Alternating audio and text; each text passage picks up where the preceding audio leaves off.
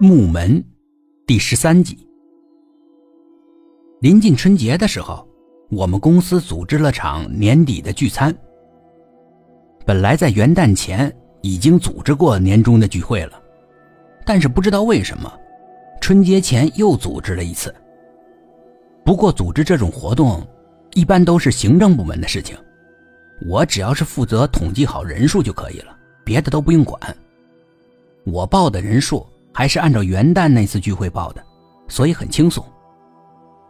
全公司的员工基本上都参加了，租了一个很大的宴会厅，摆了很多桌。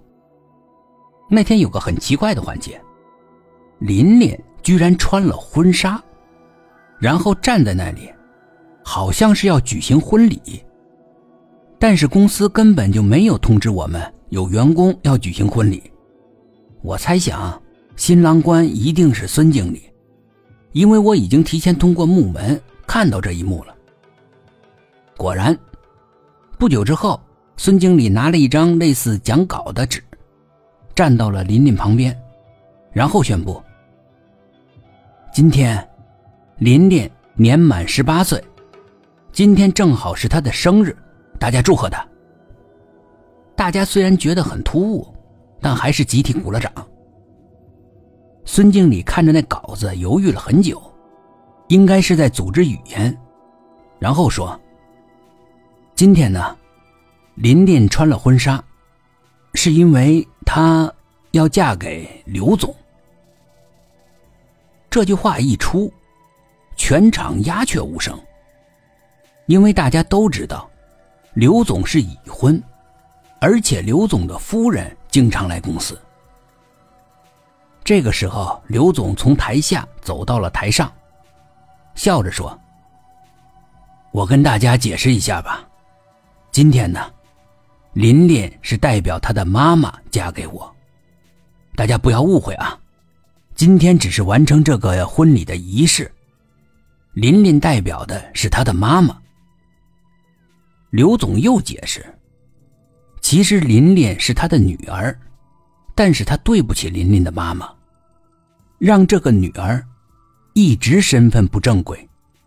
刘总说到后来，动情的哭了，琳琳也哭了，然后两个人拥抱在了一起。我心想，这刘总跟这琳琳到底是什么关系呢？不过像刘总这样的有钱人，娶几个媳妇儿，娶年轻的也算正常。可这个琳琳，刚才孙经理说他刚十八岁，还没到法定年龄啊。这刘总要是乱来啊！我突然发现，背后的布景墙也跟我那天通过木门看到的一模一样，也是一个卡通的房子，房子有一扇门。我盯着那扇门，这么巧。这个门也一样啊。由于我要协助行政人员布置会场，所以我坐的位置离舞台很近，方便随时离席处理各种杂物。我离琳琳的位置呢也很近。我正在那里出神，盯着那个布景墙上的门。突然，玲玲冷不防的朝我说了一句：“你看什么呢？你死变态！”然后从头上拔下了一把簪子，冲我扔了过来，吓得我赶紧躲。